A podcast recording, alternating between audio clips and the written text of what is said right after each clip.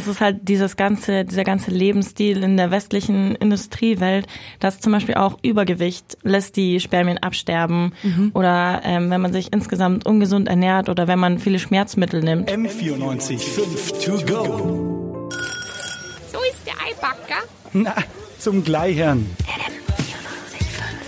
Wenn ich bisher darüber nachgedacht habe, was die Menschheit höchstwahrscheinlich mal zum Aussterben bringen wird, dann kam mir als erstes so Umweltkatastrophen in den Kopf, der steigende Meeresspiegel oder Klimawandel. Jetzt steht aber etwas ganz Neues im Verdacht, und zwar die Spermien bzw. die Spermienqualität. Forscher sprechen mittlerweile von einer richtigen Spermienkrise, die theoretisch dazu führen könnte, dass der Mensch sich nicht mehr so gut fortpflanzen kann wie davor.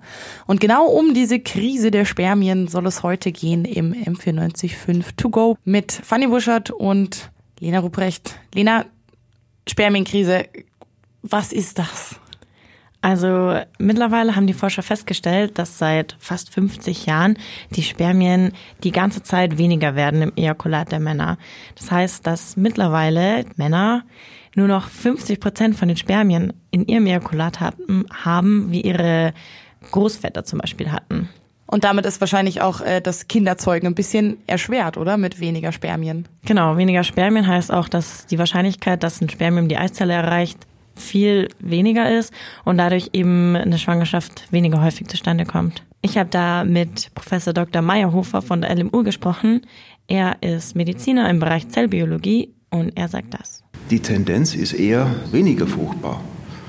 Also es braucht länger, bis sozusagen ein Paar ein Kind zeugen kann. Weniger Spermien heißt einfach weniger Wahrscheinlichkeit, dass eine Eizelle von einem Spermium befruchtet werden kann. Das ist ganz klar das, was wir in der Tat jetzt auch schon sehen. Das heißt, wir laufen Risiko, wenn es so weitergeht jetzt, dass sich die Spermienzahl immer verringert, dass die Männer irgendwann ein Ejakulat haben, mit dem gar keine Eizelle mehr befruchtet werden kann?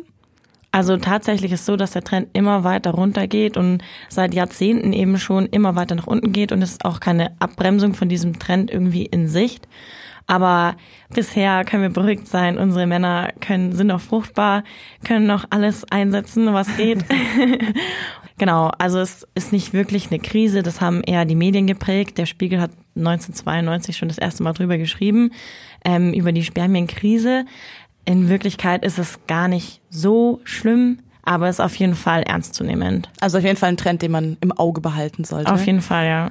Was sind denn jetzt die Ursachen dafür, wenn du sagst, der Spiegel hat schon 92 darüber geschrieben, dann muss sich doch irgendwer schon Gedanken darüber gemacht haben, was diese Spermienkrise verursacht. Was schlägt den Männern denn da so auf? gewisse Körperteile? Also es sind ganz viele verschiedene Sachen. Da fängt es bei der Strahlung an, vor allem intensive Röntgenstrahlung wurde eben damals herausgefunden, dass es ziemlich schädlich ist für äh, die Fertilität aber eben auch sowas wie Weichmacher in Plastik, zum Beispiel in die Plastikflaschen, aus denen wir trinken, enthalten Weichmacher, die dann eben die Fruchtbarkeit hemmen. Oder auch sowas wie in Sonnencreme sind eben auch so hormonell wirksame Stoffe drinnen, wodurch weniger Spermien produziert werden. Genau, es gibt noch viele andere Sachen, wie zum Beispiel das Rauchen. Ich glaube, das wissen wir alle auf den ja. Zigarettenpackungen. Der Klassiker ist ja auch so ein Mann, der so nackt auf dem Bett liegt und so zusammengekrümmt in sehr trauriger Fötushaltung, weil er jetzt impotent geworden ist. Da wegen die Raucherin. Ja, ich, ich, kenne diese Bildchen, ich habe diese Bildchen ähm, studiert und wahrgenommen. Das mit den Hormonen finde ich aber echt mega interessant. Ich habe tatsächlich auch mal gelesen, dass durch diese Weichmacher im Plastik auch die Hormonproduktion in Körpern verändert wird und dass zum Beispiel männliche Föten schon ähm, in der Gebärmutter der Mutter äh, diese Weichmacher aufnehmen können, eben durch den Körper der Mutter und dass dadurch eben auch die Spermienproduktion reduziert werden kann. Finde ich wahnsinnig faszinierend, weil ich meine, gerade Plastik, die Weichmacher, das begegnet uns ja eigentlich alltäglich.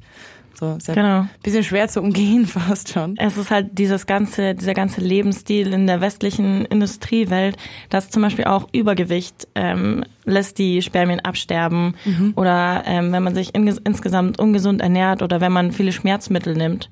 Das ist alles sowas, was eher in der westlichen Welt vorkommt und deswegen bezieht sich diese Studie von den absterbenden Spermien eben auf die westliche Welt. Jetzt befinden wir uns ja auch in der westlichen Welt und haben ja gerade schon ein paar Produkte, so Schmerzmittel, Plastik beschrieben, die uns ja alltäglich begegnen. Du hast vorhin schon gesagt, dass es jetzt nicht so krasse Panikmache sein muss, aber wie sieht es denn zum Beispiel jetzt die, die Medizin? Sind die auch so, dass sie sagen, ja, ist nicht so schlimm oder ist es eine wirkliche Krise? Also da gibt es zwei Seiten. Sie sagen auf jeden Fall, dass es keine Krise ist. Das sagen alle insgesamt. Aber es gibt ja auch die Medizin von der Reproduktion. Das heißt, dass du trotz schlechter Fertilität schwanger wirst. Also das heißt künstliche Befruchtung. Mhm. Ähm, und die entwickelt sich halt immer weiter und da wird richtig viel Forschung reingesteckt und auch viel, richtig viel Forschungsgeld reingesteckt.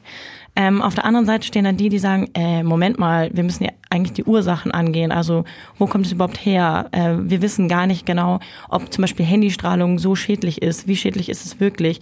Und da fehlt der Forschung einfach die Möglichkeit, weiter zu forschen, weil das eben nicht so viel abwirft, wie dann die Forschung von der Reproduktion, wo natürlich auch viel Geld wieder zurückfließt. Also ist das quasi ein wirtschaftlicher Faktor, warum die Forschung eher sich um die Reproduktionsmedizin kümmert, weil es lukrativer ist, da zu forschen, anstatt zu erforschen, warum Männer immer weniger Spermien produzieren? Ja, also es, Wirtschaft spielt da auf jeden Fall auch einen großen Faktor. Abgefahren. Ähm, so, obwohl die Forschung sich jetzt nicht so extrem darauf konzentriert, die Ursachen zu bekämpfen, Weiß man denn trotzdem mittlerweile schon, ob ein Mann, der jetzt, keine Ahnung, einmal Sonnencreme benutzt, dann gleich unfruchtbar werden kann? Oder wie, wie sieht's da aus? In welchem Ausmaß muss da das schädliche Zeug konsumiert werden? Ja, also wir sehen ja vor allem bei uns hier, der Lebensstil hat halt immer diese Komponenten bei uns im Leben. Wir sind täglich davon umgeben. Da habe ich auch mit Professor Dr. Meyerhofer von der LMU gesprochen und der hat das so erklärt. Es ist dieser stete Tropfen, der den Stein höhlt und ich glaube, das ist unser Problem. Wir haben ständig diese multiplen Belastungen, die vielleicht aus der Umwelt äh, kommen und die in der Summe letzten Endes mit erklären können, warum diese Trends nicht mehr zu leugnen sind. Also er sagt quasi, dass man nicht genau weiß, ob es jetzt nur ein einzelner Faktor ist, sondern es ist immer so die ständige Mischung von allem ein bisschen quasi. Also so Weichmacher hier, Strahlung da, Übergewicht hier, schlechte Ernährung da, so dass es so eine Mischung aus allem ist. Genau, es ist eine Mischung aus allem und diese ganzen Komponenten funktionieren eben zusammen. Ich habe jetzt, wenn es um die Diskussion von Unfruchtbarkeit ging, eigentlich immer nur das Gefühl gehabt, dass der Fokus immer auf die Frauen gelegt wird. Ist das vielleicht auch ein Grund dafür, dass da noch nicht so wahnsinnig viel geforscht wurde, weil bis jetzt in puncto Unfruchtbarkeit immer die Frau im Fokus stand? Ja, auf jeden Fall. Also es gibt auch einige Berichte, die heißen zum Beispiel Der vergessene Mann, mhm. wo einfach auf die Fruchtbarkeit von der Frau immer eingegangen wurde, weil diese eine Eizelle scheint so kostbar und ähm, da wurde auf die Spermien gar nicht so geachtet, weil da gibt's viele davon, die hat der Mann immer, können immer produziert werden. Und da wurde das halt einfach vergessen. Ja, das ist aber ja eine ziemliche Illusion, wie man jetzt merkt, äh, zu glauben, dass ja. die Spermien unendlich vorhanden wären und nicht mehr aufhören würden.